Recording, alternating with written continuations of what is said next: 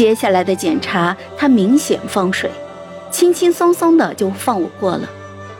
我之后是巨缺，他将一切看在眼里，正打算照搬的时候，身旁突然传来一声：“参见皇上。”我心中一惊，与巨缺飞快的对视了一眼，然后就随着身旁的众人一起跪在了地上。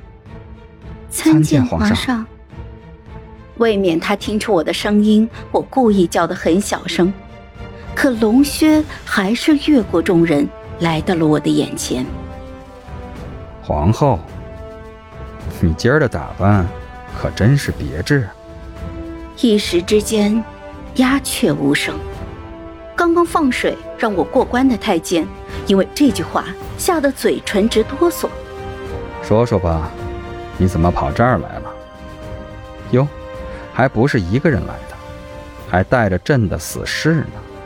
我跪伏在地上，只觉得这寒冬腊月，背上却出了一片冷汗。他怎么来了？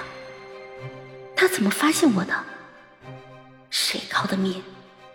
他知道了多少？我我要怎么办？腹部突然一阵剧痛。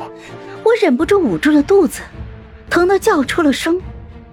南晃无动于衷的看着我，似在看一场拙劣的表演。反倒是巨缺在一旁忍了又忍，终于忍不住西行到我身边，要扶我起来。松手！南晃冷冷的打断他。巨缺那双手在我身前停了下来，我看见他的手指头，他的肩。他整个人都在微微的发抖。忠诚二字如同一座大山，重重的压在他的肩上。他看起来就像一把剑，快要被压断了。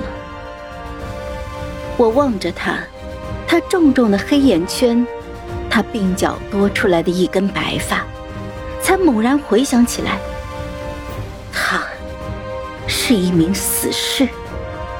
这世上最愚忠、最没有自我的一群人。我微微的一笑，不怪他，能够陪我走到这里已经够了。我虽然原谅了他，他自己却不肯原谅自己，愣愣的看着我。他突然间转过了身，朝南晃砰砰砰的就磕起了头，每一次都用尽了最大的力气。